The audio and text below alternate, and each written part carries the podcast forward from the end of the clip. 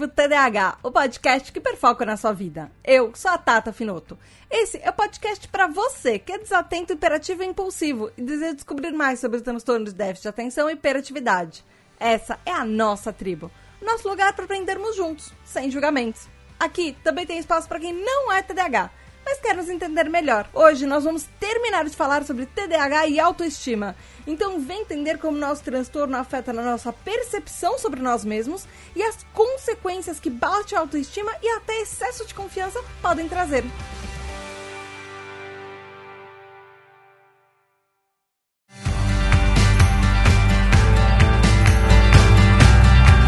Olá, tribo, tudo bem? Aqui é a Tata Finoto, criadora da tribo TDAH. E hoje é a segunda parte do episódio sobre autoestima. Tem um monte de coisa para falar, só que antes, recadinhos bem rápidos. Não esqueça que todo projeto da Tribo TDH depende literalmente de você. Então, seja um apoiador da Tribo TDH, se torne um TDH Hyper, vá lá em apoia.se barra Tribo TDH e ajuda a Tribo a continuar. Com o seu apoio, além dos podcasts continuarem ter conteúdos uh, exclusivos e novos para Instagram, para o TikTok, também para o Twitter, você também tem direito a entrar num grupo secreto exclusivo da Tribo TDH com um monte de gente falando sobre um monte de coisa. Tem assuntos desde falar de podcast para falar sobre séries, falar sobre problemas, ajudar uns aos outros, enfim. É com a nossa comunidade de acolhimento e apoio que a gente criou lá no Telegram. Então vai lá. Você também tem direito a votar nos temas dos episódios. Esse episódio foi votado pelos nossos TDAH Hypers, participar das gravações de roda de conversa, ouvir seus nomes dos episódios e também receber os episódios adiantados e os aniversariantes do mês recebem parabéns no mês dos aniversários deles. E os aniversariantes desse mês são 24 de maio, quem faz aniversário é Cristiane, no dia 25, Scala, no dia 27 tem Maria Helena, no dia 28 tem Primariane e no dia 31 de maio tem Patrícia Menezes e Débora Cress. Parabéns, parabéns, parabéns, parabéns! Muitas, muitas, muitas felicidades para vocês e beijos especiais da Tata no seu mês. Então, para começar o episódio, eu queria lembrar que na semana passada a gente falou sobre o que é autoestima, eh, sobre rejeição social, como é que isso afeta na infância, na adolescência, na vida adulta e os perigos, inclusive, de ter uma autoestima muito alta, que é além da realidade do que, do que realmente acontece, do que uh, aquela autoestima que a, que a gente acha que a gente é muito, muito, muito mais do que a gente realmente é. Então, isso pode acontecer também no TDAH e é um perigo. Então, hoje a gente vai continuar falando sobre autoestima. Gente, é, eu vou falar sobre é, desenvolvimento de comorbidades que podem estar relacionadas a uma baixa autoestima. Uh, os estudos científicos que existem a respeito desse assunto de autoestima no TDAH e também, claro, terminar com dicas para quem é TDAH e também para figuras parentais, para professores que lidam com pessoas TDAHs no dia a dia. Então, eu recolhi um monte de material sobre isso que a gente vai falar sobre nesse episódio. Antes do episódio começar propriamente, eu preciso deixar de novo um alerta de gatilho para temas sensíveis porque esse episódio pode ser mais emotivo, falar sobre baixa autoestima não é tão fácil. Então, se você está ouvindo esse episódio em um lugar público, uh, de repente você está andando de ônibus, ou você está correndo no parque, uh, fazendo academia, não é talvez o melhor episódio para você ouvir em um lugar público, porque pode ser que você precise de lencinhos em algum momento, talvez ele toque você em algum é, ponto que é um gatilho para você, especialmente se você pode estar tá passando por um momento mais frágil. É, então, talvez ouvir esse episódio, você pode ouvir no, no, seu tempo. O episódio vai continuar aqui. Se você quiser pausar várias vezes e continuar de pouquinho em pouquinho, tá tudo bem. Vai no seu ritmo. Ouve como você se sentir melhor. Então, é isso. Alertas dados, recados dados. Vamos pro episódio. No último episódio, eu falei bastante sobre baixa autoestima e também falei sobre quem tem é, percepções irreais, que tem uma autoestima alta demais. Eu falei uma coisa também que talvez tenha passado desapercebido, e eu acho melhor reiterar isso, que existe sim muita gente TDAH com uma autoestima saudável, especialmente se você investe é, em acompanhamento psicológico todo TDAH precisa, especialmente, de um acompanhamento psicológico, de um acompanhamento de um especialista. E ter o seu terapeuta, ter o seu psicólogo do lado ajuda muito na nossa autoestima. E é super normal ter TDAHs com uma autoestima saudável, ou mesmo que você tenha momentos de baixa autoestima ou autoestima elevada demais, você de repente saber qual é o seu o, o que você pode, consegue ou não fazer e ter uma autoestima saudável. Não significa que obrigatoriamente por ser TDAH a gente não tem uma autoestima saudável. Mas acontece e como os estudos mostram, eu vou falar isso nesse episódio, mas e toda a pesquisa que eu fiz to, para todos esses epi dois episódios é muito mais comum que a gente não tenha uma autoestima saudável e justamente precise da ajuda de um psicólogo, precise de um tratamento é, no sentido de uma ajuda mesmo, um suporte de um especialista para colocar as coisas no lugar, porque a vida inteira a gente foi afetado e o nosso é, o nosso escudinho protetor que, que a gente cria desde a infância, todo mundo uh, acaba, TDAH ou não, todo mundo acaba criando uh, uma espécie de um escudo para a gente se proteger de coisas que machucam e nos atacam. Mas o que acontece é que quando a gente é TDAH, a gente é bombardeado tanto com mensagens negativas, é, diretas ou indiretas, sobre nós ou para nós, que os, no, um, os nossos meios de proteção, de autoproteção, acabam muito mais danificados. O nosso escudo protetor, ele tem muitas rachaduras e quebras, e isso faz com que a gente tenha uma fragilidade muito maior com assuntos de autoestima. Ou seja, como eu falei, não significa que pessoas TDAHs não podem ter uma autoestima saudável. Inclusive, eu admiro muito quem tem. Inclusive, a gente mesmo tem momentos da nossa vida e que a gente tá com uma autoestima lá em cima e de repente, no mesmo dia, horas depois, ou dia seguinte, semana, mês seguinte, a gente tá com uma autoestima que é um lixo.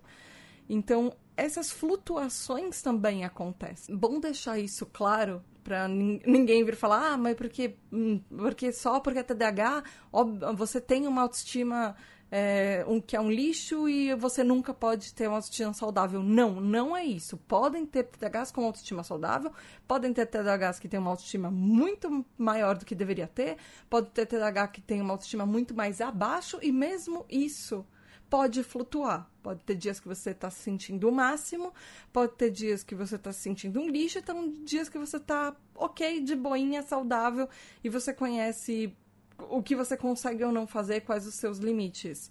E, de repente, naquele dia, ninguém vai te abalar com uma, uh, um comentário negativo sobre você, por exemplo. E eu achei bom deixar isso claro no começo do episódio, logo de uma vez. Mas o que acontece é que uh, a gente tem dificuldades por causa do TDAH.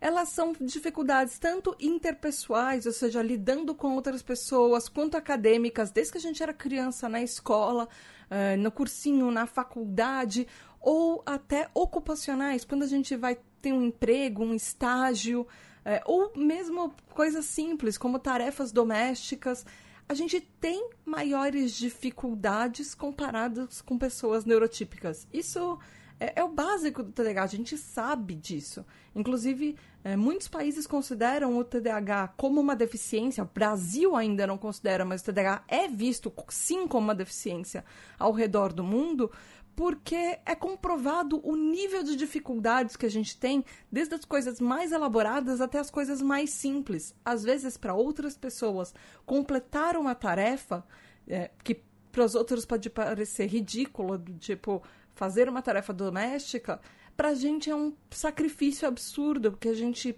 talvez naquele dia, naquela semana, a gente não vai reunir forças suficientes para conseguir fazer aquilo. Então as pessoas começam a dar apelidos pra gente, falar que a gente é incompetente ou que a gente não consegue fazer nada direito.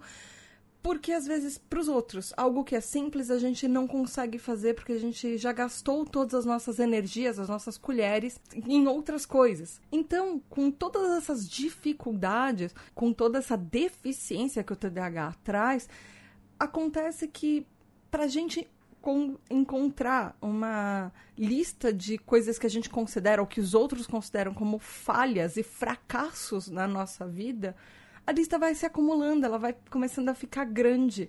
Então a gente recebe muitos é, feedbacks negativos, a gente recebe muitas críticas, na verdade, em todas essas áreas, todas as áreas da nossa vida. E são críticas que geralmente são relacionadas a traços do TDAH e do que ele impacta. Então, essas experiências, uh, obviamente, levam até a gente a ter um problema para evitar algumas coisas, então muitas vezes a gente não faz coisas porque a gente está evitando críticas e evitando é, mais falhas. A gente tem menos motivação, às vezes, para começar as coisas por causa dessa falta de autoestima. Isso vai afetando. A gente já tem problemas cognitivos. A TDAH tem um problema, a gente já sabe disso, uh, no córtex pré-frontal, que estão as funções executivas. E muitas vezes esses problemas cognitivos, eles afetam no nosso dia a dia. Na verdade, é a definição deles. Então, isso faz com que isso se torne um ciclo. A gente vai sendo criticado, a gente evita fazer coisas, a gente é menos motivado para fazer algumas coisas, a gente vai ser mais criticado ainda por isso, por não fazer ou por não conseguir ou por obrigarem a gente a fazer coisas que a gente acha que a gente não é bom e às vezes a gente pode até ser bom naquilo, mas não deram oportunidade suficiente, não pararam de criticar a gente suficiente para a gente fazer do nosso jeito e não do jeito que obrigam que a gente faça às vezes. Então todo todo contexto que uh, vem com crescer com TDAH, com nascer com TDAH, obviamente faz com que a gente tenha mais dificuldade na vida e abala a nossa autoestima. Então, quando a gente tem uma baixa autoestima, a gente às vezes coloca muito pouco valor na nossa própria opinião e nas nossas próprias ideias. Às vezes a gente evita se expor e falar para os outros o que a gente está pensando, o que a gente está sentindo, e a gente, a, a gente dá muito mais valor, não porque é nosso, mas pelo pro que é dos outros. Ah, muitas vezes a gente pode conseguir tudo que os outros conseguem e fazer às vezes muito melhor, provavelmente com talvez até com mais dificuldade ou uh, deixando para a última hora e num momento de hiperfoco ou de desespero a gente vai conseguir tudo aquilo que os outros conseguiram rápido por causa do desespero, mas enfim. Mas muitas vezes a gente não se dá o crédito suficiente para isso. Então, se tiverem duas opiniões, por exemplo, numa roda de discussão, a gente dá uma ideia e a outra pessoa dá outra, é muito mais fácil que a gente desista da nossa ideia para dar para preferir a ideia do outro porque a gente vai achar do outro muito melhor. E a gente às vezes fica esperando que alguém venha defender a gente. E muitas vezes essa pessoa que vai comprar a nossa ideia que vai dar um apoio para a gente muitas vezes ela não aparece. E às vezes a gente fica até se sentindo meio sozinho como se não tivesse ninguém ao nosso lado o suficiente para defender a gente, para é, de repente fazer com que o bullying pare, por exemplo, quando a gente é criança na escola. Isso porque tem um outro ponto também quando a gente é muito criticado desde criança, a gente muitas vezes, como eu falei até no episódio anterior, começa a se questionar se a gente é bom, se a gente faz as coisas direito. Será que é, eu sou um bom amigo? Será que eu sou uma pessoa boa para me relacionar? Será que eu sou uma pessoa que é boa no meu trabalho? Será que eu estudo direito? Será que eu vou passar no vestibular? Então são várias dessas questões e dessas dúvidas que vão permeando a nossa cabeça desde que a gente é bem pequeno. E a gente vai se questionando: será que eu não sou bom o suficiente para fazer isso ou para fazer aquilo? Isso faz com que uh, a gente tenha. Às vezes a gente tome mais riscos, a gente faça coisas mais arriscadas e impulsivas, tanto em relação a relacionamentos, amizades, a nossa própria educação, carreira, ao local de trabalho. Muitas vezes a gente tem atitudes que a gente está tão desesperadamente tentando conseguir a aprovação do outro que hum, a gente faz coisas que não são coisas que condizem conosco, não são coisas que a gente gostaria de fazer, a gente faz porque a gente está esperando algo de outra pessoa. A gente está esperando, às vezes, uma aprovação, um elogio, ou alguém gostar da gente. E às vezes pode acontecer que uma pessoa com TDAH vai uh, agir por impulso e passar em cima dos próprios princípios para fazer alguma coisa que alguém vai achar legal, mas que depois a gente fica com aquele gosto amargo de por que, que eu fiz isso? Eu não gostei do que eu fiz. Eu não deveria ter feito isso. E eu sei, eu, eu, realmente sei que talvez você esteja aí do outro lado. Eu não sei se isso acontece com você, mas isso acontece comigo. Às vezes, um mês depois, uma semana depois, 20 anos depois, eu fico acordada pensando: poxa, aquele dia eu falei tal coisa, eu fiz tal coisa, como eu fui uma pessoa idiota, por que, que eu fiz aquilo? E eu me sinto assim, idiota. Às vezes, por mais que todas as outras pessoas na situação tenham esquecido daquilo que aconteceu, eu vou perder meu sono e eu vou ficar me culpando anos depois por uma coisa que às vezes eu falei na escola quando era pequena e ninguém mais lembra, só eu.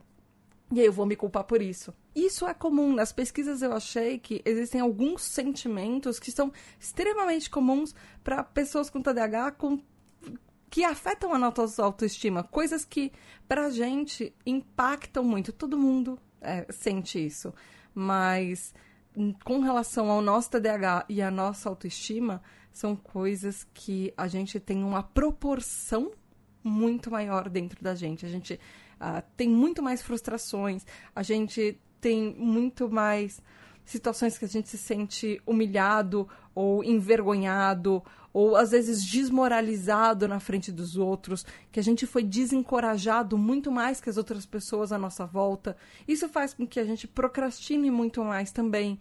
Uh, às vezes a gente é até quase incapaz de sentir que a gente foi responsável pelas nossas conquistas. Eu tenho uma coisa que eu uso muito nós, uh, ao invés de falar, por exemplo, eu fiz isso. Porque já me falaram que quando eu falo muito eu, parece que eu sou muito pedante, parece que eu sou uma pessoa que quer saber mais do que todo mundo ou quer mostrar que eu faço mais do que todo mundo e parecer que eu sou mais que os outros ou mais inteligente. E eu comecei a usar mais nós ou fazer coisas que uh, tentam tirar o foco de coisas que eu conquistei porque para mim às vezes lidar com as coisas que eu tenho orgulho de mim mesma e que eu conquistei, mas contando isso para os outros, eu não me sinto tão confortável, porque eu não quero que as pessoas achem que eu sou uma pessoa é, que é muito, talvez, não sei, egoísta ou narcisista ou pedante porque eu não quero parecer assim. Coisas que acontecem também com muita frequência com pessoas TDAHs é quando a gente erra e erra, ou fracassa, ou fracassa de novo e de novo. Às vezes, por mais que a gente tente, tem algumas, alguma coisa que não sai conforme o nosso plano e a gente vai se culpar pelaquilo, mesmo que seja uma coisa pequena que ninguém notou. Se tiver uma coisa pequenininha que não saiu conforme o nosso plano, a gente vai se culpar por causa disso, por mais que a gente tenha tentado muito além do que a gente deveria. Uh, a gente se sujeita muito a correções constantes e ajustes constantes e críticas constantes, mesmo que sejam críticas construtivas, às vezes até falta de assertividade. Lembra que eu falei que eh, eu tenho dificuldade de falar que eu fiz alguma coisa? Isso para algumas pessoas pode parecer que eu não tenho confiança nas coisas que eu conquistei, que eu fiz. Então tem aqueles dois lados. Uma pessoa vai falar que você de repente parece é, que você é, é, confiante demais nas coisas que você faz e outra pessoa vai falar que você tem pouquíssima confiança e pouca assertividade nas coisas que você mesmo fez. Então, pra gente, às vezes, é difícil achar qual é esse meio de caminho. O que, que os outros esperam de mim? Eu devo falar as coisas que eu conquistei ou eu não devo? Uh, às vezes a gente se sente meio que sem controle da nossa própria vida. Até de certa forma meio perdido. Tem gente que pode sentir que talvez aquela felicidade que está sentindo em algum momento, talvez a gente não mereça isso, não mereça ser tão feliz. Ou de repente esteja esperando que aquela crítica venha ou que alguém venha e desmascare a gente. Então, obviamente, a baixa autoestima claro que pode afetar problema com a imagem que a gente tem de nós mesmos, por exemplo, é, sobre sentir como a gente vai se sentir em relação ao nosso próprio corpo, de repente até uma certa disforia, problema em fazer decisões e seguir em frente com ela, tomar decisões, ficar sempre em dúvida qual será que é a melhor decisão. É, muita gente tem problemas e não consegue tomar decisões. Eu tenho muitos problemas, eu geralmente consulto é, vários amigos e pessoas próximas para eu conseguir tomar uma decisão e fazer alguma coisa. É, também acontece, pode acontecer muito que quando a gente tem uma autoestima baixa, a gente pega esse problema e a gente redireciona. Então, pode acontecer que muitas pessoas com TDAH comecem a culpar aos outros pelos nossos problemas, coisas que aconteceram com a gente. Então, de repente, redirecionar isso para uma terceira pessoa ou de repente para alguma coisa que a gente não tinha controle. É, de repente, não é uma pessoa, é uma situação e você culpa a situação ao invés de sentir a culpa por alguma coisa que de repente a gente fez. A gente poderia ter feito de alguma outra forma também. Uh, então, então eu, eu, já falei de rejeição social, isso faz com que a gente uh, acabe, de uma certa forma, se isolando dos outros. Muitas vezes não tem amigos ou tenha pouquíssimos amigos e pessoas com quem a gente realmente pode confiar e ficar. Pode acontecer muito, muito no TDAH, que a gente fica antecipando, até prevendo a nossa próxima falha. Qual vai ser a próxima hora que eu vou fazer alguma coisa errada e que vai todo mundo notar, ou que eu vou notar e as coisas não vão dar certo?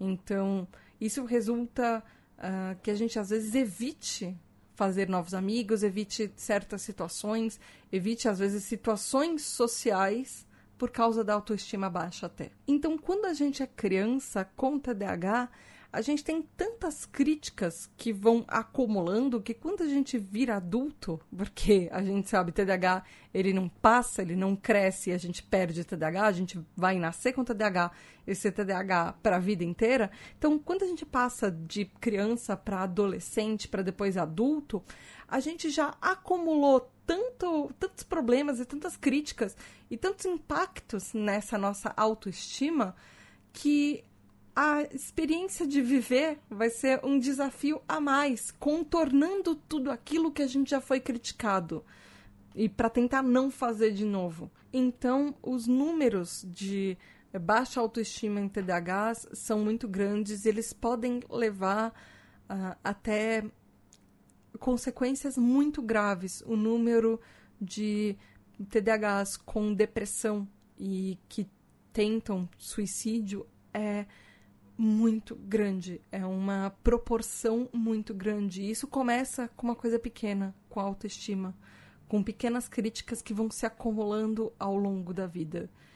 Tem uma estatística que uh, aproximadamente entre 70 a 75% dos adultos com TDAH têm alguma comorbidade, ou seja, algum, é, alguma condição conjunta ao TDAH que que vem por causa da baixa autoestima. Pode ser tanto estresse quanto algum transtorno de ansiedade ou níveis de ansiedade muito maiores, quanto depressão, quanto de repente abuso de substâncias ou transtornos relacionados a abusos de substâncias, assim como transtornos relacionados à alimentação, compensando de alguma maneira isso. E essas dificuldades, elas só reiteram e reforçam esse ciclo que a gente vai vivendo de tentar coisas e ser criticado e começar a se culpar por causa disso e ter dificuldades em todas as áreas da nossa vida que o TDAH afeta, ou seja, tudo. Uh, isso vai fazer com que a gente tente criar uh, estratégias compensatórias. Então a gente tem dificuldade de um lado e a gente tenta não pensar nisso e afogar isso de alguma outra maneira. Seja, por exemplo, evitando o problema de alguma maneira, ou ao contrário, eu já falei isso no episódio sobre perfeccionismo. É muito comum TDAHs terem tendências perfeccionistas justamente para a gente não ser criticado. Então, se jogar demais nos estudos, no trabalho, para compensar coisas que a gente acha que são falhas, por exemplo. Cada pessoa, cada pessoa com TDAH tem uma estratégia compensatória para para a gente tentar ser menos criticado ou para a gente é, livrar a cabeça de problemas e que não necessariamente são estratégias saudáveis. Inclusive, tem alguns estudos que falam que a falta de sucesso é, junto com experiências negativas ou mensagens negativas e críticas que a gente recebe sobre as nossas habilidades, especialmente quando a gente é criança e desde a infância, para quem tem TDAH, isso afeta sim a formação da autoestima, da autopercepção que nós temos sobre nós mesmos. Então, uh, experiências negativas de adultos com TDAH, uh, elas podem ter um, um processo que ele vem de longos anos de coisas que a gente enraizou. Então, críticas às vezes que a gente se faz ou que a gente uh, acredita que a gente consegue ou não quando adulto, pode vir uma sementinha lá na nossa infância que jogaram de críticas na gente, de experiências negativas que a gente teve, isso vai impactar no resto da nossa vida. E isso foi. Tem estudos sobre isso. É, é muito importante entender o impacto que coisas negativas da nossa infância causam no resto da nossa vida. Por isso que eu bato tanto na tecla de um especialista é muito bom para acompanhar o nosso TDAH. Especialmente vá no psicólogo, faça terapia, porque a gente precisa muito, é muita mensagem negativa pra gente lidar e que afeta a gente, acaba afetando muitas vezes a vida inteira. Então, pra responder, para a gente poder lidar com situações que são particularmente estressantes, a gente tende a procrastinar ou evitar aquilo, ou, como eu falei, criar algum método, algum mecanismo para que a gente desenvolve para tentar tornar aquilo mais mais suportável até. Então, como resultado, obviamente, a, essa autoestima que a gente tem não necessariamente vai melhorar se a gente evita ela, se a gente procrastina as coisas. Então, isso pode, esses comportamentos, essas estratégias podem até reiterar coisas negativas ou coisas prejudiciais que a gente faz. E muitas vezes a gente continua uh, evitando lidar ou sem saber como a gente lida com aquilo. E, obviamente, as situações só vão acumulando, vai sendo um ciclo.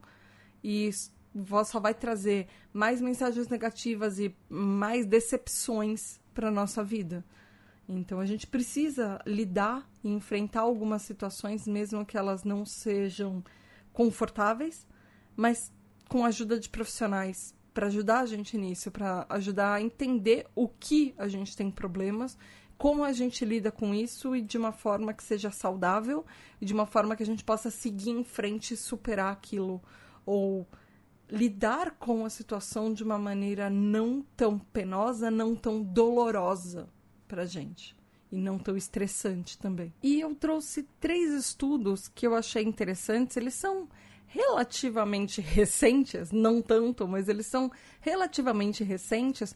O primeiro é de 2012, da Universidade de Iowa, nos Estados Unidos. O nome dele é Self-Esteem and Self-Concept Examination Among the Gifted Students with ADHD, ou seja, autoestima e autoconceito entre alunos superdotados com TDAH. Isso é, dialoga bastante com aquele episódio que eu fiz sobre TDAH, altas habilidades e superdotação. Então, se você quiser ouvir, são três episódios o que é altas habilidades, o que são altas habilidades e superdotação e dois episódios é, na sequência como isso afeta no TDAH.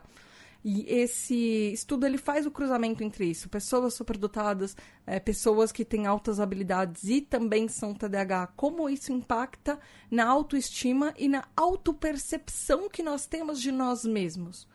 Então, o estudo fala que pessoas TDAH que têm também altas habilidades e superdotação e que eles chamam de intellectually gifted, ou seja, são intelectualmente é, essa vantagem, tem esse, essa superdotação, que essas pessoas enfrentam é, desafios sociais e acadêmicos únicos. Que ainda assim existe muito pouca pesquisa correlacionando isso é, nessa população, nessa em particular, pessoas que têm superdotação em TDAH ou altas habilidades e TDAH. E esse estudo tentou é, procurar uma população. Foram, ele é um estudo em crianças. É difícil achar estudos de é, superdotação e altas habilidades em adultos. É raríssimo encontrar isso. Geralmente fazem isso com crianças.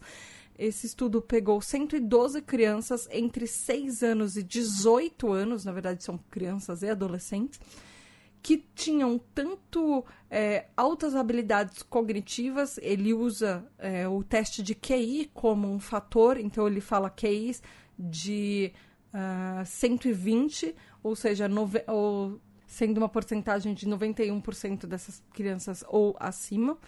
E sendo que nessa amostragem de 112 crian é, crianças e adolescentes, 54 tinham TDAH e altas habilidades e superdotação. Então tinha 54 TDAHs com superdotação e o resto eram neurotípicos só com superdotação. Então esse estudo fala que apesar de das, dessas crianças, desses adolescentes terem níveis de altas habilidades e superdotação, ou eles usam QI, na verdade, similares, que eles tinham todos o mesmo nível de inteligência, as, os estudantes com TDAH tinham scores e tinham notas, pontuações muito mais baixas, muito mais baixas, consideravelmente com relação à autoestima, com autoconceito comportamental e felicidade de uma maneira geral. E o que seria esse autoconceito comportamental? Que eles chamam de behavioral self-concept. Ou seja, se alguém te perguntar, por exemplo, você é uma boa criança? Você é um adolescente legal? Você se comporta bem?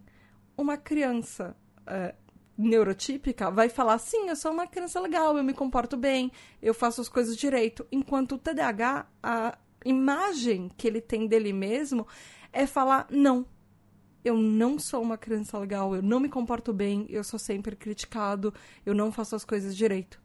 Então, Olha que interessante esse estudo e que triste esse estudo. Ele pega crianças que têm o mesmo nível de inteligência, ele uh, são crianças que só conseguem fazer tudo uma o que a outra fazem, tanto neurotípico quanto TDAH, mas quando é o TDAH, o TDAH não se sente tão feliz quanto o neurotípico. O TDAH não acha que ele consegue fazer as coisas e se comportar como o neurotípico consegue. A autoestima dele já é mais baixa, mesmo que essas crianças sejam equivalentes, por exemplo. Não sejam, sejam crianças que têm o mesmo nível de inteligência. Elas, quem é TDAH vai achar que é menos do que o neurotípico. Então, e uma coisa que esse estudo fala também é que entre todos os participantes, as crianças tinham um, um resultado de felicidade que era muito maior que o dos adolescentes. Então, isso corrobora com tudo que a gente está falando desde o primeiro episódio. Que é, essas mensagens negativas que a gente vai recebendo desde a infância, elas vão acumulando. E isso já vai ter um impacto na adolescência. Na adolescência, a gente não vai sentir, de repente, que a gente é uma, um adolescente tão feliz quanto o nosso amiguinho. Que uh, a gente vai sentir que a gente tem mais impactos e mais peso nos nossos ombros que a gente carrega desde a infância por causa de críticas.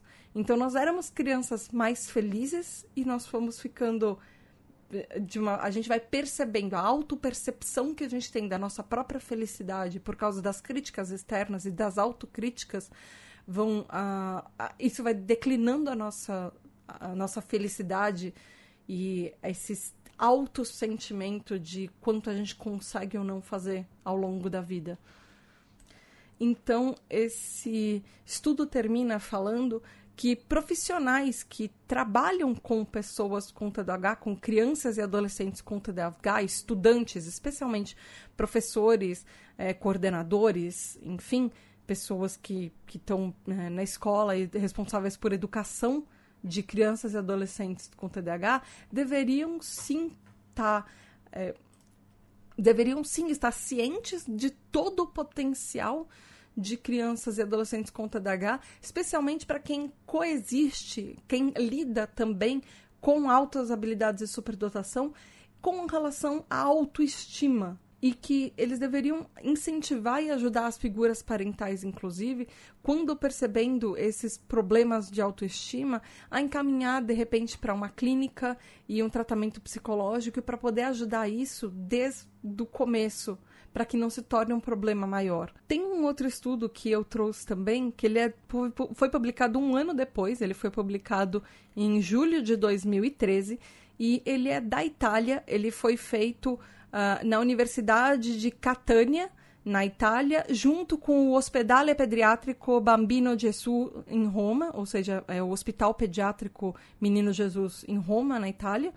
Ele teve participação de 85 pessoas com TDAH, sendo que uh, ah, 44 não tinham tratamento é, medicamentoso e 41 estavam passando por tratamento é, medicamentoso com TDAH e comparado com é, 26 pessoas neurotípicas. Esse estudo não deu as idades dos pacientes, mas ele, como é um estudo, foi um estudo feito em um hospital pediátrico, então ele analisou crianças e adolescentes. E ele analisou a relação entre o TDAH, é, com foco particular nesse relacionamento entre os sintomas de TDAH, a severidade do TDAH e estratégias de tratamento, como o tratamento pode afetar ou não na autoestima de uma pessoa com TDAH, não medicamentoso ou tratamento medicamentoso, por exemplo. Para começar, o estudo já fala que todos os TDAHs, independente se estavam ou não fazendo um tratamento com um medicamento, já tinham uh, resultados e pontuações de autoestima muito menores comparado com os controles, ou seja, com os neurotípicos. Então, esse estudo fala que é importante, é extremamente importante a detecção do TDAH, ou seja, o laudo, o diagnóstico do TDAH, uh, desde o começo da infância, quanto antes for diagnosticado, menores os impactos do, dessa baixa autoestima ao longo da vida, especialmente com tratamento psicológico e com esse acompanhamento psicológico desde a infância que isso faz com que os sintomas do TDAH a longo uh, a longo prazo, os impactos, na verdade, negativos a longo prazo na vida do TDAH, quando a gente tem algum tipo de tratamento ou acompanhamento medicamentoso ou não, mas de qualquer forma, um, tratamento psicológico, sim, sempre, é, isso já ajuda a melhorar os impactos na nossa autoestima, os impactos na nossa vida. De qualquer jeito, a gente tem uma autoestima menor que a autoestima das pessoas neurotípicas, mas que isso pode melhorar, isso pode ajudar. Quanto antes for feito o diagnóstico, quanto antes começar um tratamento, uh, e especialmente combinado, medicamentoso ou não, mas com uma estratégia uh, de tratamento psicológico. Eu, nesse momento, não lembro se eu falei o nome do estudo, eu falei da onde que ele era. Enfim, o nome do, do desse estudo é Self-Esteem Evaluation in Children and Adolescents uh, Suffering from ADHD. Uh, eh, não tem um nome italiano, porque o estudo foi publicado em uh, periódicos internacionais, geralmente por base é em inglês. traduzindo, seria avaliação da autoestima em crianças e adolescentes com TDAH. Esse, esse estudo italiano que eu falei agora. E aí, o último estudo que eu trouxe, ele é um pouco mais recente. Ele foi feito três anos depois desse estudo italiano. É mais um estudo uh, norte-americano. Ele foi feito em julho de 2016 e foi publicado no Journal of Attention Disorders, ou seja, o jornal periódico de eh, transtornos de atenção. E ele foi feito na St. John's University, na, em Nova York, nos Estados Unidos. O nome dele, antes que eu esqueça, é Adjustment Social Skills and Self-Esteem in College Students with Symptoms of ADHD. Ou seja, ajustes, habilidades sociais e autoestima em estudantes universitários com sintomas de TDAH. Ou seja, isso daí já, pelo menos, já avalia é, jovens adultos no começo da vida acadêmica ele já não é, como os outros dois, um estudo feito em crianças e adolescentes. A faixa etária dele é um pouco maior. Nesse estudo, é, a população dele que ele analisou ele é um pouco menor, é consideravelmente menor. Foram selecionados 21 estudantes de graduação com TDAH e comparados com 20 outros uh, estudantes que não tinham sintomas de TDAH, ou seja, neurotípicos. Uh, e sendo que essas populações de 20 pessoas, 20 estudantes com TDAH e 20 estudantes sem TDAH, eh, eles tinham que uh, ter uma equivalência tanto em idade, identidade de gênero, e a, até pontos de média para graduação. Eles têm aquelas pontuações da média geral é, de notas, enfim, nas universidades dos Estados Unidos, e eles compararam até nisso. Então, eles escolheram pessoas que mantinham as mesmas médias de notas e tinham idades e identidades de gêneros equivalentes nas duas populações. E aí, esse estudo mostrou que pessoas com TDAH é, tinham muitos problemas em diversas áreas de ajuste à vida acadêmica da universidade nos Estados Unidos. Ah, os problemas podiam ser tanto sociais quanto acadêmicos, mas eles pessoas com TDAH apresentavam diversos tipos de problema a se ajustar a essa vida universitária e que a nossa autoavaliação das nossas habilidades sociais eram muito mais baixas comparadas aos neurotípicos. E a nossa autoestima também era mais baixa. Então, a gente achava que a gente tinha menos habilidades sociais e a gente tinha menos autoestima também relacionado uh, aos outros estudantes neurotípicos de universidade uh, da mesma faixa etária, mesmo com as mesmas notas e mesmo desempenho acadêmico, enfim. Então, o estudo conclui que essa relação entre o TDAH e o ajuste na universidade pode ser mediado e pode ser ajudado, uh, mas também ele pode ser medido com esses níveis de a, quanto a gente se considera uma pessoa que ela é, que, que quanto a gente se considera é, bom socialmente para lidar com os outros e, de uma maneira geral, a nossa autoestima. Mas isso pode ser ajudado por ferramentas da própria universidade ou outros tipos de, de ferramentas e ajustes e ajudas de especialistas, mas que existe muito isso e até um dos problemas que pode acontecer de pessoas com TDAH largarem a universidade mais cedo ou não concluírem estudos na universidade pode se ter esse fator, pode se dever a isso, ao baixo ajuste que a gente tem, ou níveis de ajuste comparativamente mais baixos comparado aos neurotípicos. Não sentir que a gente se encaixa naquele ambiente, tanto academicamente quanto socialmente, muitas vezes. E eu queria fechar o episódio, na verdade vai demorar um pouco para fechar o episódio, porque eu trouxe um monte de coisa, mas eu queria falar algumas dicas sobre é, como que a gente melhora isso? Como a gente pode ajudar essa autoestima a não ser tão baixa, a não ser tão negativa? Aproveitando que eu estava falando de estudos até agora há pouco, é, existem alguns estudos, na verdade, tem. Na verdade, como eu falei no primeiro episódio, tem uma review sistemática de toda a literatura de TDAH que eu usei para fazer esse episódio. E ele, eu usei muito, assim, 90%. O, o episódio tem muito disso, quase 90% do episódio é isso, junto com alguns outros estudos, mas enfim. E essa, esse review literário, ele pega todas as coisas que já publicaram sobre autoestima e TDAH, e em um dos momentos ele fala sobre medicamentos. Então, existem. É, o que a ciência encontrou sobre evidência científica de resultados efetivos em relação à nossa baixa autoestima e medicamento para TDAH são meio controversos, nem sempre eles conversam entre si. Então, existe uma eficácia que ainda estão tentando comprovar ou não. Por exemplo, TCC, terapia cognitivo comportamental, ou medicação cognitiva com relação à baixa autoestima, especificamente no TDAH, uh, alguns, alguns estudos mostram que é, remédios podem ser efetivos em ajudar na parte de, de sentir que a gente está melhorando de algumas formas. Não exatamente na nossa autoestima, mas na parte de manter e sustentar a atenção e conseguir ver os nossos sucessos e fazer coisas. Então, Uh, muitas pessoas acabam, de uma certa maneira, melhorando a autoestima, porque acaba melhorando a autopercepção que nós temos de nós mesmos quando tomam medicamento para TDAH, porque percebe que o medicamento faz sim algum efeito e ajuda a, a melhorar significativamente a vida durante o tratamento. Mas, obviamente, com acompanhamento médico. É, com o medicamento que é certo para você. Porque se você tomar qualquer medicamento sem ajuda médica, você pode estar tá tomando o medicamento errado para o seu TDAH.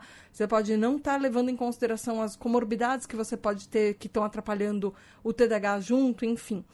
Uh, e aí tem um outro estudo que fala sobre TCC e a efetividade do TCC é, em pessoas com TDAH relacionados à autoestima, que mostrou uma certa efetividade, mas esse estudo em particular é, não teve uma, um comparativo é, com um grupo controle, precisa ser estudado e feito mais testes para comprovar isso se o TCC a, efetivamente ajuda na autoestima do TDAH, em particular na autoestima. Porque a gente já sabe que a terapia cognitivo-comportamental tem sim efeitos muito positivos no TDAH, mas esse está falando especificamente com relação à baixa autoestima no TDAH. E assim, para TDAH, o que, que eu posso falar para você que, como eu, também tem TDAH, é, que vai lidar com isso a vida inteira, que pode ter uma autoestima mais abalada por causa disso. Algumas das dicas você pode achar que são idiotas, outras você pode achar que são é, bem é, clichê. e outras são bem básicas mesmo, mas o negócio é que uh, eu sei que algumas coisas, às vezes a gente precisa falar, porque nem sempre a gente ouve o suficiente. A primeira coisa, que talvez seja uma das mais difíceis, é pra gente acreditar em nós mesmos. Eu sei que, pelo menos para mim, às vezes é muito difícil olhar para mim mesma e falar, eu consigo isso, é, eu, eu sou capaz. E tentar parar de me consertar. Para tentar parar de olhar para você mesmo e olhar o que você não é bom e tentar consertar aquilo. Mas entender quem você é e no que você é bom parar de olhar o ruim e começar a olhar o bom. E é difícil, é muito difícil fazer isso. Mas às vezes começar com uma coisa por dia, uma coisa que uh, a gente tem orgulho, porque sempre tem pelo menos alguma coisa que a gente faz na nossa vida que a gente pode ter orgulho. Então, uh, se a gente ficar repetidamente focando nas experiências negativas, nos fracassos, isso obviamente vai afetar a autoestima da gente. Se a gente a gente acaba levando a duvidar de quem a gente é, duvidar dos nossos talentos, das nossas habilidades. Então a gente precisa, de uma certa forma, quebrar esse ciclo. Para a gente melhorar a autoestima, é importante que a gente acredite que tem coisas que a gente faz bem e perceber quais coisas elas são. Às vezes, nem que seja, por exemplo, você fazer uma lista e colocar num post-it do lado do seu espelho ou para você olhar a primeira coisa que você acorda enquanto você está escovando o dente. E cada dia você vai acrescentando alguma coisa nessa lista de repente, que você tem orgulho, que você gosta de você. Pode ser até alguma coisa que você não tem orgulho todo dia, que você não gosta todo dia em você, ou que nem sempre é tão evidente para os outros, mas que para você aquilo de repente faz a diferença. Isso olhar aquilo, lembrar daquilo pode uh, ajudar, pelo menos um pouquinho a cada dia. Mas eh, existem inclusive alguns estudos que mostram que pessoas com TDAH a gente pode ser muito resiliente, que a gente é muito capaz de se adaptar constantemente e continuar persistindo nas coisas, mesmo que elas sejam muito difíceis para gente. Então, não importa quem você seja, quem seja você assim do outro lado que está me ouvindo, uh, é possível mudar. E é possível uh, mudar a nossa história de uma certa forma. A gente nunca vai curar o TDAH, superar o TDAH. O TDAH não vai deixar de ser difícil na nossa vida. Ele vai continuar sendo uma deficiência, ele vai continuar sendo uh, difícil, impactando a nossa vida. Mas tentar dar menos peso a ele olhar que de repente tem coisas que a gente consegue fazer com, sem, apesar do TDAH e que a gente pode ser muito bom em algumas coisas. De repente, para algumas coisas, o TDAH pode sei lá, até ajudar. Por exemplo, hiperfoco. A gente não controla hiperfoco. Ficar com hiperfoco quando você não pode estar tá focado em alguma coisa e você deveria estar tá prestando atenção em outra é muito ruim e atrapalha pra caramba. Mas de repente, naqueles momentos que o hiperfoco ajuda, poxa, ele pode ser uma coisa que ajuda a gente, pode ser positivo. Eu não tô falando que o TDAH é positivo, gente, mas eu tô falando que tem algumas coisas que não é 100% da nossa vida que vai ser uma merda por causa do TDAH, porque a gente nasceu com TDAH, a gente vai ter uma vida com TDAH a nossa vida inteira. Então, tentar não olhar 100% da nossa vida achando que ela é uma merda e sempre vai ser para sempre assim, já é um começo. Não achar que tudo vai ruir sempre 100% do tempo. Existem coisas boas na vida e a gente pode tentar olhar para elas dessa maneira e aproveitar um pouco. De repente, alguma coisa que a gente faz que a gente tem orgulho, que a gente gosta. Então, assim, focar nos seus, nas suas forças, nos seus pontos positivos. O que que, de repente, você tem algum talento único, alguma coisa que você, que te dá forças, que você uh, tem orgulho que você faz, que você acha que você faz muito bem? Ou, mesmo assim, se você não tiver certeza, por exemplo, tenta anotar nas próximas semanas alguma coisa, atividades que você faz, coisas que são fáceis para você fazer, que nem sempre, às vezes para os outros pode ser tão fácil. Por exemplo, ser uma pessoa criativa, ter ideias é, e relacionar coisas que as outras pessoas talvez não, não, não relacionem. De repente você é uma pessoa boa em desenho, de repente você é uma boa pessoa boa em música, ou você tem um conhecimento, mesmo que seja muito específico em alguma área, de coisas que você sabe muito. Tem alguma coisa que você você considera especial em você, que você acha que você se destaca em relação às outras pessoas? Coisas que você uh, aprecia fazer, coisas que você sente prazer em fazer, que você gosta, que te dão orgulho, que te deixam feliz. Você costuma ganhar elogios por alguma coisa que você faz ou que é, que te deixa, assim, coisas que as pessoas te elogiam que você nem imagina por que, que elas estão te elogiando, você para pra perceber, nossa, eu recebo, eu recebo bastante elogios por fazer determinada coisa ou por ser de um determinado jeito.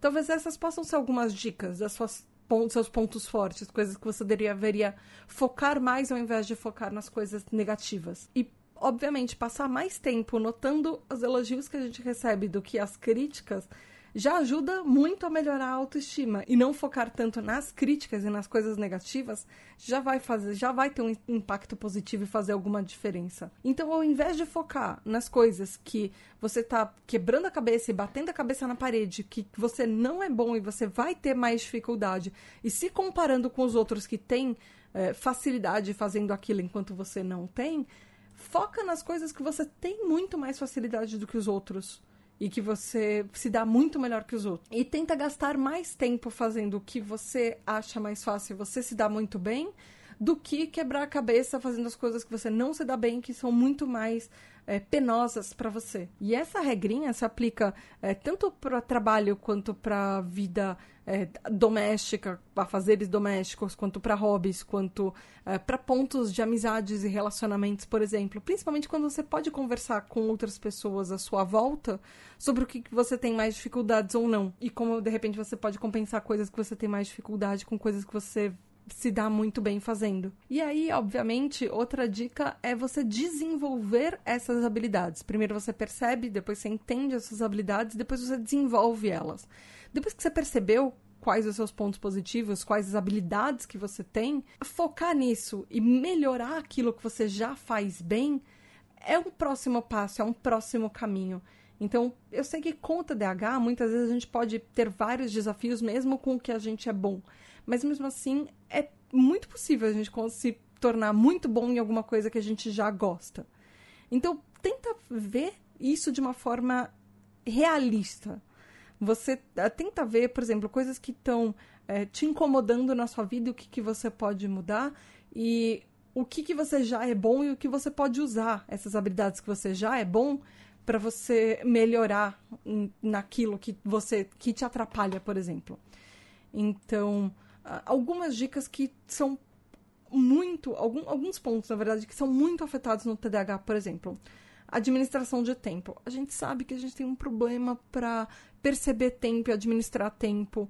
Eu falei isso no episódio sobre miopia temporal, por exemplo. Então, Se você conseguir, por exemplo, começar a se arrumar antes e sair antes para seus compromissos e chegar mais na hora possível ou com menos atraso possível, vai fazer com que, por exemplo, as outras pessoas pensem que você é mais confiável e vai evitar certas críticas sobre é, você não ser uma pessoa que. Você é uma pessoa que está sempre atrasado, enfim, por exemplo. Administração de dinheiro também. Por exemplo, você controlar melhor as finanças e entender quanto você tem, quanto você pode ou não gastar.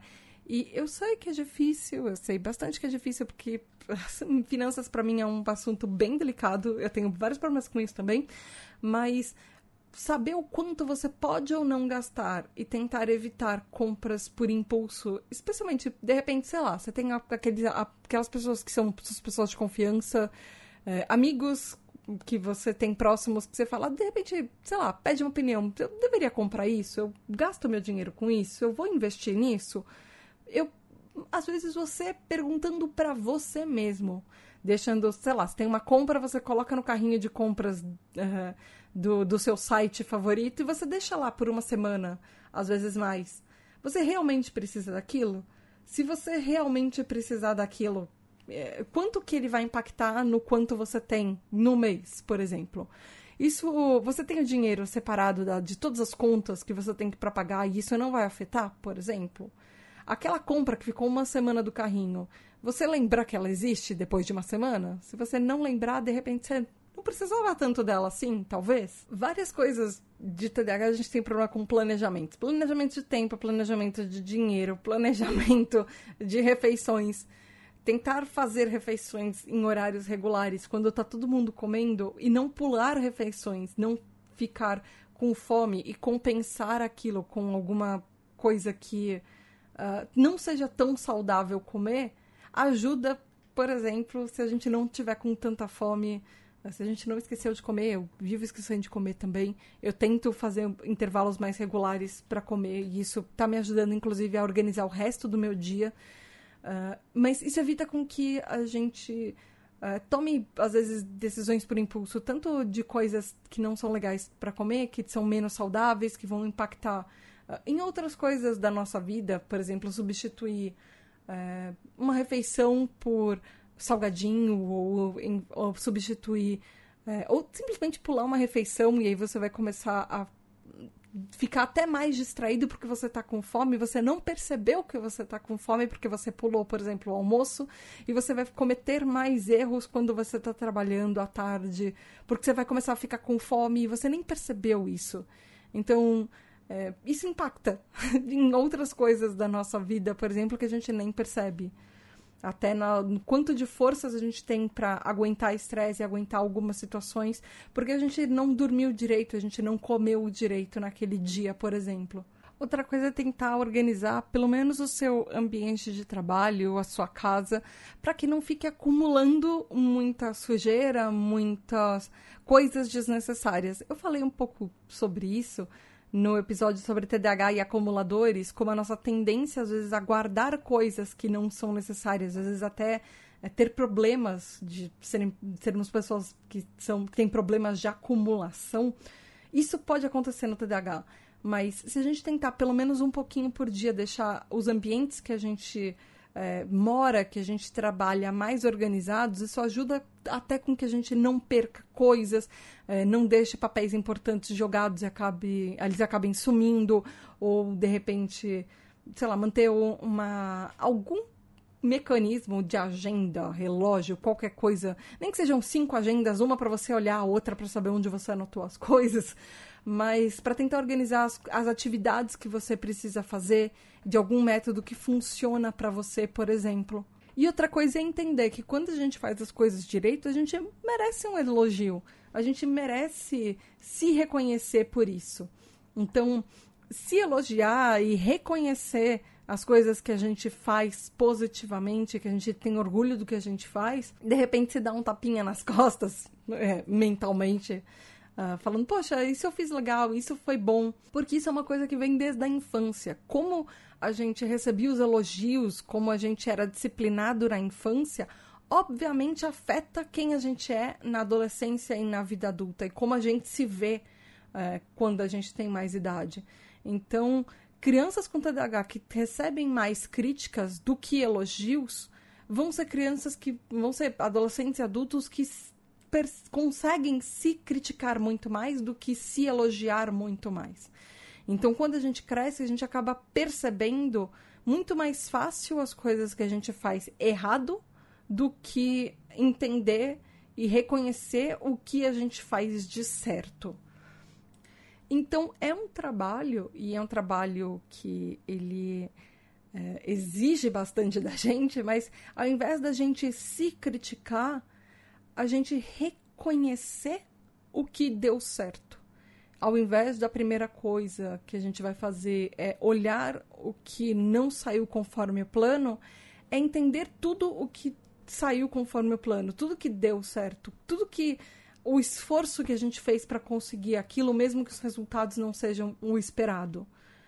Mas quanto a gente batalhou por aquilo, por exemplo, alguma coisa que a gente queria fazer. Então, às vezes, eu sei que é inevitável a gente olhar coisas negativas que a gente faz, mas tentar contrabalançar.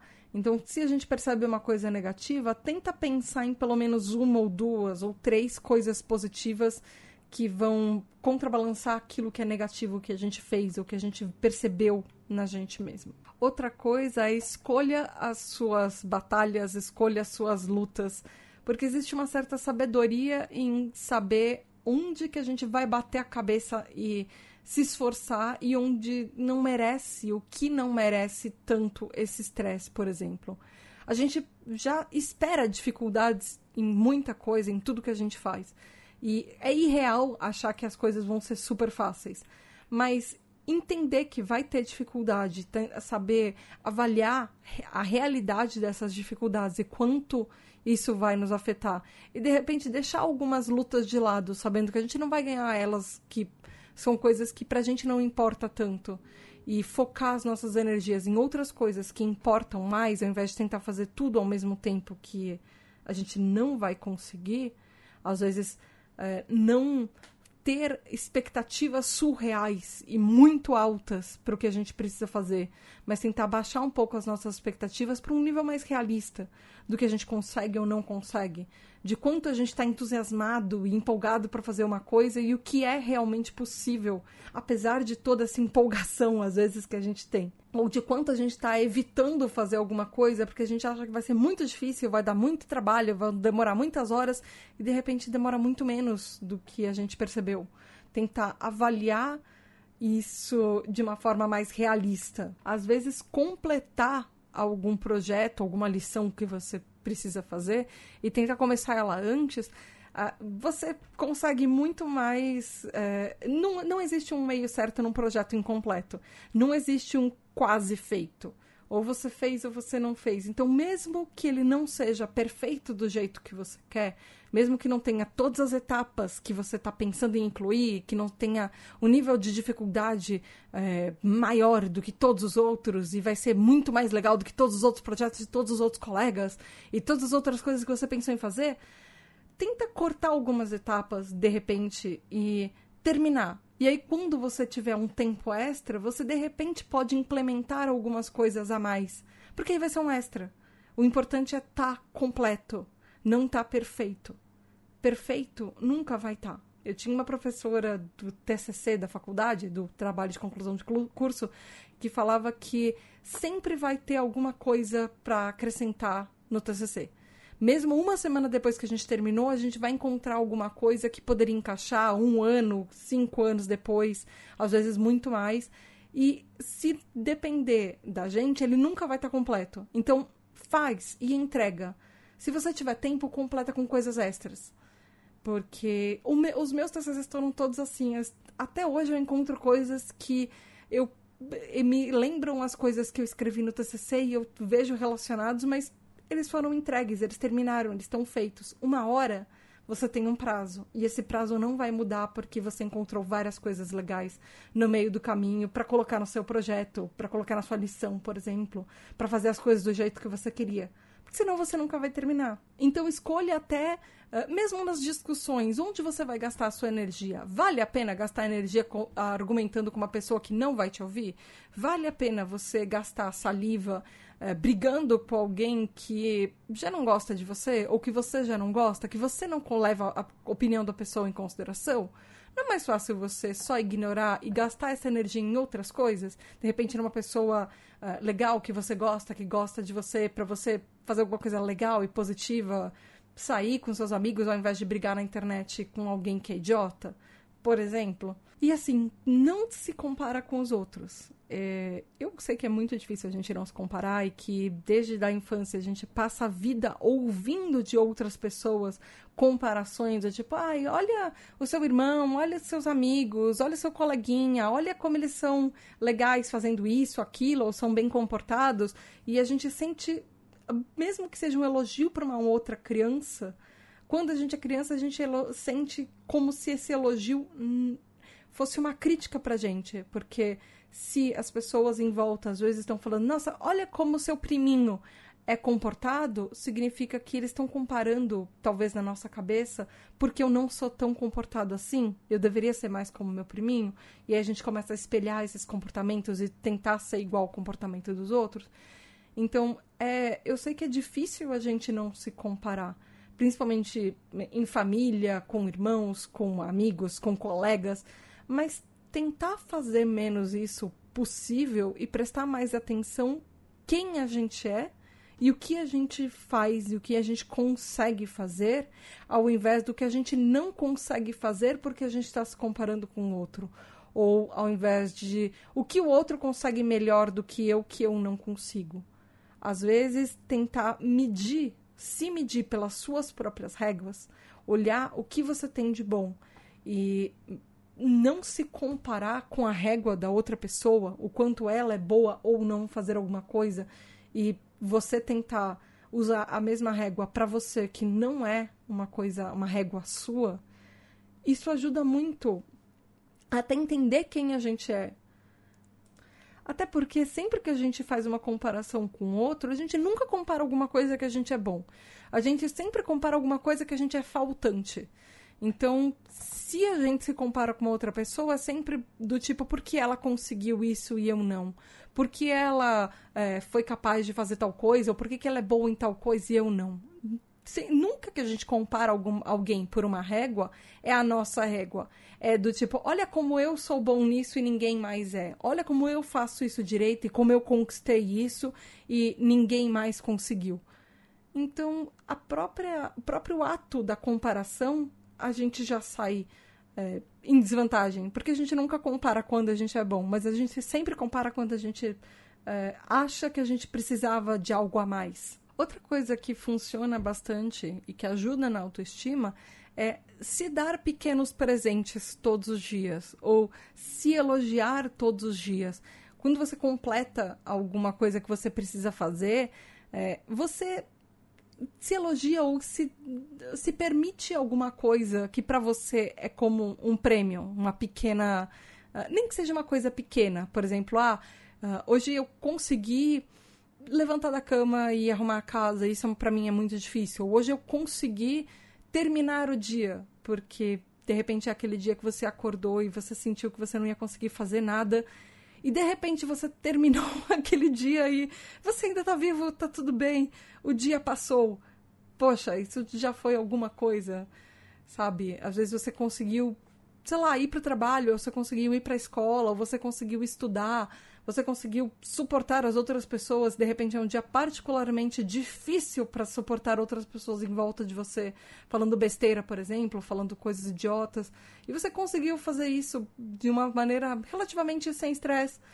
Então, de repente, tem uma série que você quer assistir, você vai lá no fim do dia, sabe, assiste aquela série que você estava afim, ouve aquela música que você gosta para se acalmar. É... E tenha em mente que você está fazendo isso como uma recompensa para você mesmo. Eu mereci, é, sabe, de repente, eu, hoje eu mereci é, me elogiar porque eu sobrevivi a um dia difícil, porque eu precisei ter várias reuniões, eu precisei ligar para um monte de gente, ou falar com um monte de gente e fazer coisas que eu não estava com energia suficiente para isso, mas no fim do dia eu consegui fazer um monte das coisas que eu precisava. Pode não ser todas, mas hoje eu mereço descansar um pouco. Hoje eu mereço tomar um banho relaxado e, uh, sei lá, assistir uma série que eu gosto, ou ver um filme, ou comer alguma coisa gostosa, por exemplo, conversar com um amigo e de verdade, olha para você mesmo e fala: "Nossa, tudo que eu consegui fazer hoje, olha, uh, de repente, por mais coisas que fossem difíceis, eu sobrevivi a mais um dia, eu consegui chegar no fim desse dia e tá tudo bem. E de repente, por mais que o dia não tenha sido bom, amanhã talvez seja um dia melhor e eu tô aqui, eu consegui, eu cheguei até aqui. E entender o quanto sacrifício de repente você fez para estar tá nesse lugar que você está hoje e tudo que tudo que você precisou fazer para estar tá aí hoje e para conquistar tudo que você conquistou até hoje, mesmo que seja uma coisa pequena que você conseguiu no dia, ou mesmo que você sinta que naquele dia você não conquistou muita coisa, mas o fato de que você terminou sem grandes crises, de repente, já é alguma coisa. E isso, inclusive, é uma dica que serve, por exemplo, para figuras parentais e também para educadores de crianças e adolescentes com TDAH elogie, dê é, prêmios ou, de uma certa forma, algum alguma forma de recompensa para crianças e adolescentes, por exemplo, que têm TDAH, por fazerem coisas que são legais, que são é, que quando completam tarefas, tenha certeza que eles entendem por que, que eles estão sendo elogiados, que cada coisa positiva que eles fazem, seja pequena ou seja grande, merece um reconhecimento. Porque a gente nunca vai entender que a gente fez alguma coisa direito se outras pessoas não reconhecerem isso na gente. Ainda mais a quantidade de críticas que a gente recebe, um elogio de vez em quando, tentar elogiar muito mais do que você, por exemplo, figura parental ou um educador, elogiar mais do que critica, é uma forma muito mais saudável de reforçar comportamentos. Ao invés de falar um você não fez isso e você deveria, usar um você fez isso dessa maneira e isso foi legal. A do outro, de repente a outra coisa que você não que você que a outra que a criança ou adolescente não fez, você poderia ajudar fazendo de uma outra maneira, ao invés de ficar criticando, por exemplo. Isso já ajuda muito, isso ajuda a construir desde a infância, na adolescência, reforços positivos para lembrar quando adulto, por exemplo, também. E abalar menos a autoestima, que é o que eu estou falando nesses dois episódios. E é importante lembrar que o TDAH ele tem um fator genético. Ele não é, por exemplo, só um, uma criança ou um adolescente que vai ter. Na família, se tem essa criança ou esse adolescente com TDAH, muito provavelmente tem outros TDAHs. Pode ser uh, um pai, uma mãe, pode ser um avô, uma avó, um tio os primos, vai ter mais gente com TDAH na família. Então, não é, TDAH não é nunca um caso isolado na família. Existe até um estudo bem interessante, que é aquela, aquele review que eu deixei o link nos episódios, é, que ele fala que uh, algumas pesquisas dizem que se tem uma pessoa com TDAH na família, existe uma chance nove vezes maior de ter outros TDAHs na família, muitas vezes não diagnosticados e que as pessoas não sabem. Então entende com o que você está lidando, se você for uma figura parental ou se você for um educador.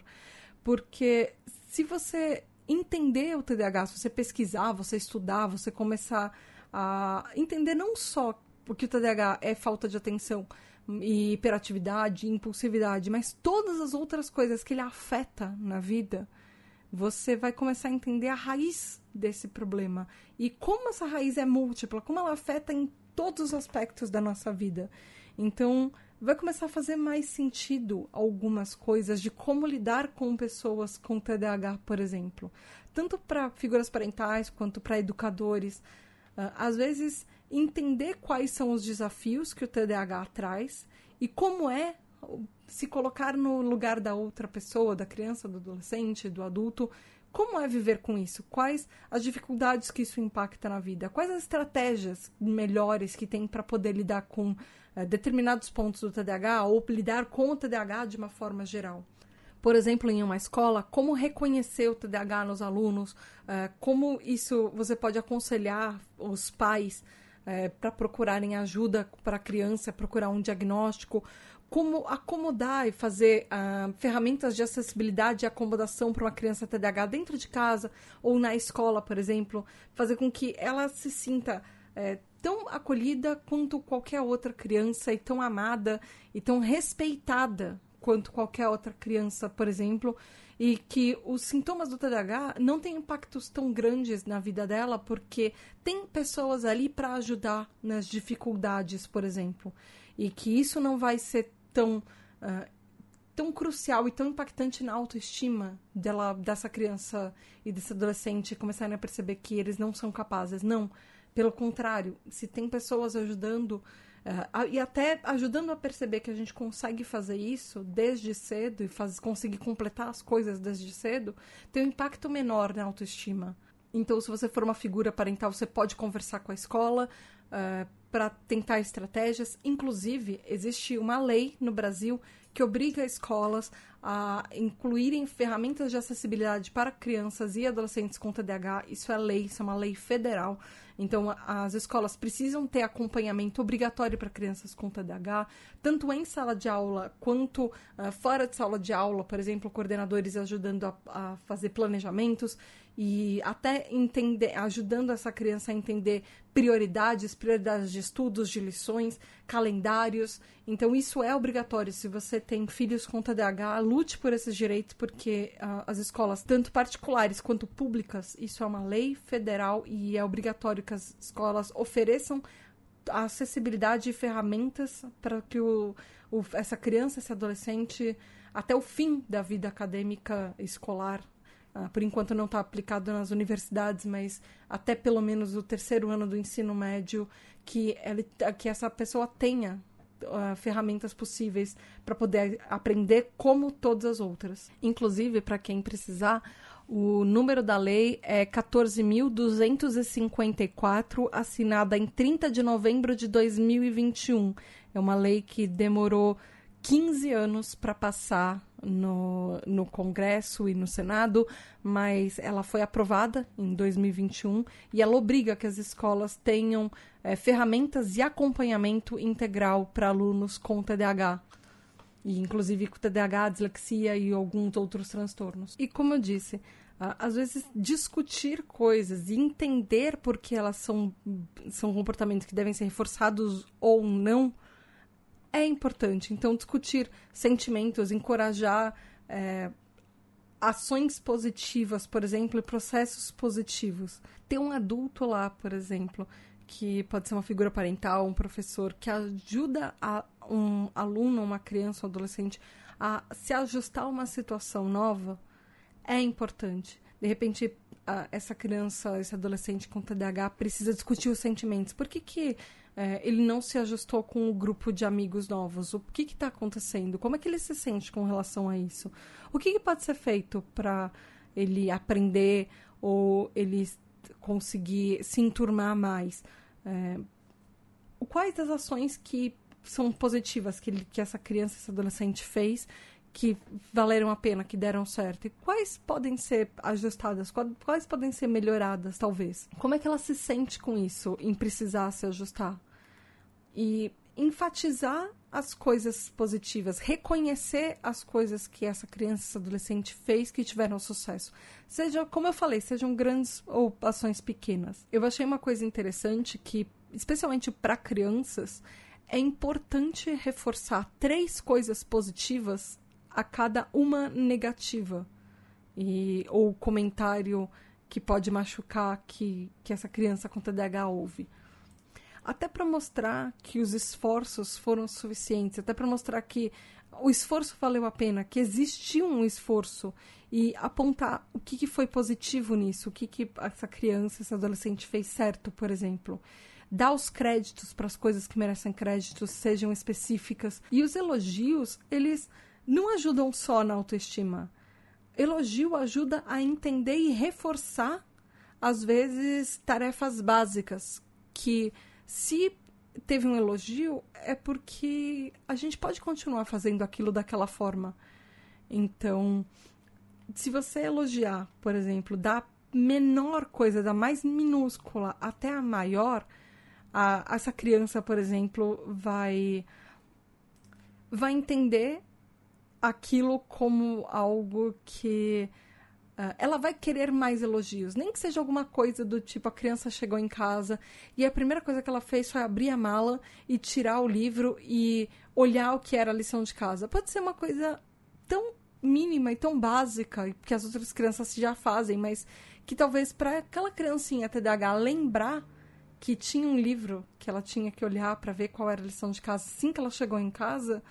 Poxa, isso já é uma coisa muito legal pode ser elogiada. Poxa, parabéns, você uh, lembrou que você tinha que pegar esse livro e colocar na sua mochila para levar hoje na escola, ou hoje, poxa, você lembrou de olhar quais eram as lições de casa assim que você chegou em casa e você não foi direto, por exemplo, para a televisão ou para o videogame fazer alguma outra coisa.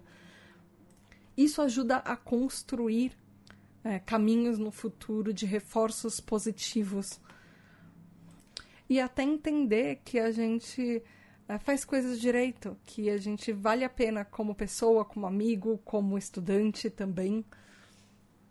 Isso ajuda a entender quais os pontos positivos, cada é, elogio, cada pequena coisa, entender quais são os pontos positivos, o que, que a gente faz direito, quais as habilidades, focar quais são as coisas boas que essa criança, esse adolescente faz, ao invés de focar nas coisas ruins. A, isso ajuda a ter um senso de orgulho, de é, com, coisas que a gente conseguiu completar, que a gente se sente. É, que a gente se sente realizado simplesmente por ter feito aquilo e ainda mais quando a gente ganha um elogio por ter feito as coisas. E para crianças pequenas, às vezes é interessante reforçar um elogio verbal com um, um sistema de recompensa. Às vezes pode ser uma coisa pequena, por exemplo, aquelas estrelinhas que professores davam nos anos 90. Ou, por exemplo, pode ser um quadrinho na parede que você desenha estrelinhas para criança falar como, quantas estrelinhas ela ganhou e de repente se ela juntar várias estrelinhas naquele quadro aquela semana, ela tem uh, meia hora a mais de televisão naquela semana, ou uma hora a mais de televisão, por exemplo. Ela pode brincar uma hora a mais com os amigos dela. Ela pode escolher uma recompensa, por exemplo. E pode ser para tudo. Se, ela, se essa criança completou a tarefa que ela fez, se ela deixou o quarto dela em ordem, uh, se ela fez a, a lição de casa, por exemplo. Pode ser um potinho que vai juntando grãozinhos de feijão é, para todas as coisas positivas que essa criança fez, por exemplo. Uh, isso pode. Cada uma dessas coisas. E, assim, é importante dar e não tirar. Então, por exemplo, a criança fez a lição de casa uh, e terminou a tempo, ela ganha o feijãozinho da lição de casa. E aí, se ela não fez a lição de casa toda no dia seguinte, você não vai lá e você tira. Não, você dá ou ela não ganha. Então, uh, e aí você pode ter um sistema de prêmios, por exemplo, que essa criança uh, vai sentir que quanto mais coisas ela conquistou, quanto mais coisas legais ela fez, mais ela pode, de repente, conseguir. De repente, uma coisa que ela quer muito aquela semana, ela consegue aquilo, ou de repente ir para uma festa na casa dos amigos, ou uma, dormir uma hora mais tarde. Isso são reforços muito positivos e que a criança consegue quantificar as coisas que ela está fazendo que são positivas, ela consegue ver o resultado direto de tudo que ela está fazendo e que ela está se esforçando para isso. E eu acho que uma das coisas talvez mais importantes que eu possa falar para figuras parentais ou até para educadores sejam seja o exemplo que você quer dar. Porque não adianta você exigir de uma criança um comportamento sendo que você não tem esse comportamento. Se você não pode exigir que a criança tenha autocontrole e não, por exemplo, saia esbravejando pela casa e batendo a porta, sendo que você faz isso. Por exemplo, se você é uma figura parental que grita e berra toda vez que a criança faz uma coisa errada, e você não pode exigir que a criança não grite e berre, porque ela está vendo você se comportando dessa maneira também. Você não pode exigir compaixão se você não tem compaixão, por exemplo. E compaixão é uma coisa muito importante quando a gente lida, especialmente com quem é diferente. Sendo você um educador ou uma figura parental, se você não conseguir olhar para o outro que é diferente de você e tentar se colocar naquele lugar de alguém que tem mais dificuldades para fazer alguma coisa que talvez para você seja uma coisa fácil, vai ser muito mais difícil de você lidar com o resto do mundo também, porque ninguém é igual a você. Então, é importante uh, entender que a gente tem que ter autocontrole quando a gente exige autocontrole, que a gente tem que ter compaixão quando a gente exige compaixão e não só esperar que os outros, que a criança, por exemplo, ou que o adolescente tenha isso gratuitamente, que a gente tem respeito quando a gente exige respeito que a gente colabora com o outro quando a gente espera que eles vão colaborar com a gente também. Que, uh, por exemplo, a gente entenda que algumas coisas são prioridades para um adolescente com TDAH, que podem não ser para gente, mas eles vão entender que as nossas prioridades são importantes para nós se nós respeitarmos quais são as prioridades deles. É, é importante ter consistência, você falar o que você faz e você não falar uma coisa e fazer outra. Porque muitas vezes ameaças viram ameaças que elas vão ser dispensadas com o tempo se elas ficam só na fala, por exemplo. Ou se a pessoa ameaça demais, exige demais e não dá o outro lado. E se a pessoa não uh, reconhece e não dá uma brecha para elogiar, por exemplo, só exige. E é importante entender que cada momento precisa ser comemorado entendendo o que deu certo, o que não deu certo, tendo uma relação é, aberta para conversar e ouvir também que às vezes mesmo adulto a gente erra e mesmo adulto a gente pode pisar na bola. E como os outros se sentem quando a gente faz isso, o que eles esperavam da gente, o que a gente espera deles. E ter uma relação saudável de diálogo.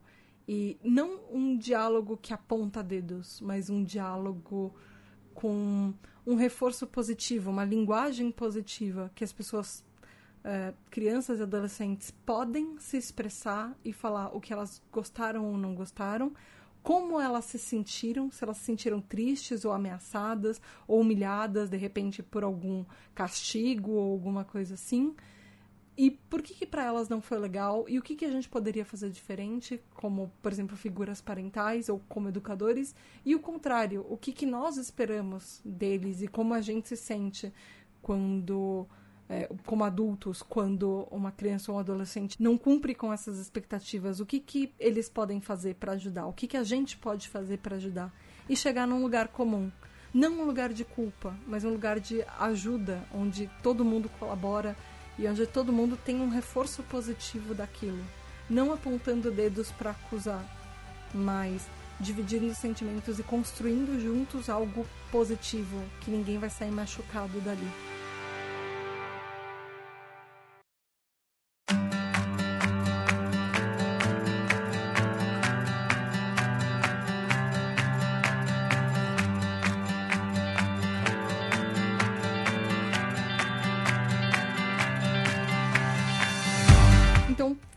Por hoje, tribo. Espero que você tenha gostado do episódio.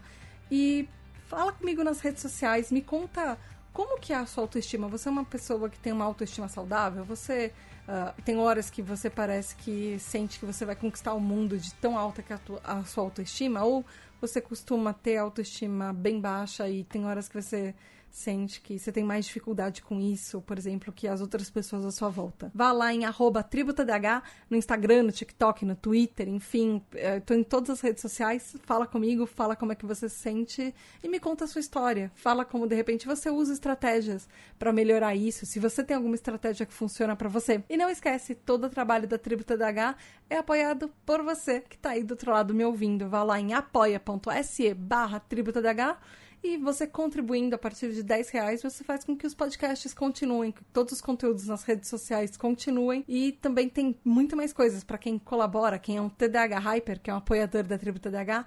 Tem um grupo secreto exclusivo lá no Telegram para participar. Tem um monte de coisa rolando, um monte de gente falando sobre absolutamente todos os assuntos e se ajudando e melhorando a autoestima um dos outros também. Ah, os TDAH Hypers também votam nos episódios, participam dos episódios de roda de conversa ouvem o nome nos episódios, recebem parabéns e também recebem todos os episódios adiantados. É isso por hoje. Beijos especiais da Tata e até mês que vem com um assunto diferente, com uma temática nova para falar sobre TDAH. Beijos da Tata e até mais. Tchau!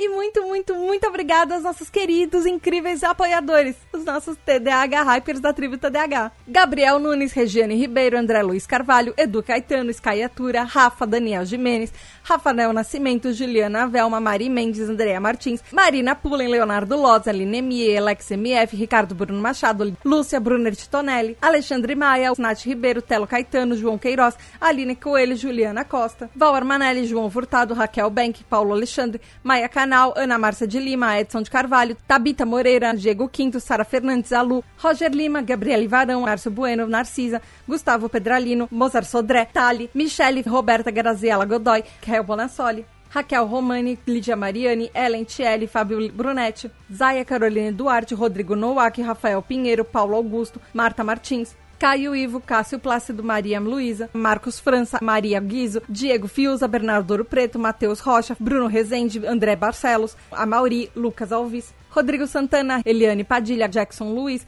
Adalton Silva, Biscoito Bolacha, Jean Luca, Ana Tereza, Caio Geraldini, Clarissa Arteiro, Marcele, Fernanda Lopes, Roger Delboni, Zé, Fábio Coutinho, Mônica Becker, Thay, Mariana Causado, Cecília Costa, Miguel Vitor, Humberto Miranda, Alexo, Gabriel Alberto, Sandro Tomichi, Giovanna Eloise, Caroline Condé, Jô, Eric Alves, Karine Nunes, Maria Helena, Késia, Luísa Carvalho, Helenilson, Isabela Lima, Camila Moraes, Bruno Biel, Aloísa Pássaro, Lucas Adriano, José Martins, Yuri Moraes, Poliana, Ravena Bazana, Amanda Lima, Pedro D'Angelo, Kiara Campos, Franklin Melo, Netie César, David Correia, Vitor Hugo, Esteban Vinícius Pais, Maeli, Juliana Vielo, Estefânia Fernandes, Gil Duarte, Antônio Machado, Ana Luísa Cor, Rodrigo Rabelo, Amanda Dias, Dani Dias, Guilherme Deboni, Bianca Schiller, Vanderlan Costa, Laís, Ana Lígia Oliveira, Bel Castro, Poliana Oliveira, Clares e Ana Luísa, Vinícius Rolim, Chinodex, Primariane, Miriam, Virgílio Bepi Mitsu, Raíssa Rochadel, Ana Edo, Patrícia Menezes, Tamires da Silva, Eduardo Ranier, Michel Barros, João Paulo, Fabrício Maciel, Vitor Troc, Kleber, André, Jason Silva, Gustavo Viela, Nayara Tamires, Kevin Luiz Felipe, Ubiratan Júnior, Laís Calazans, Rodrigo Zotes,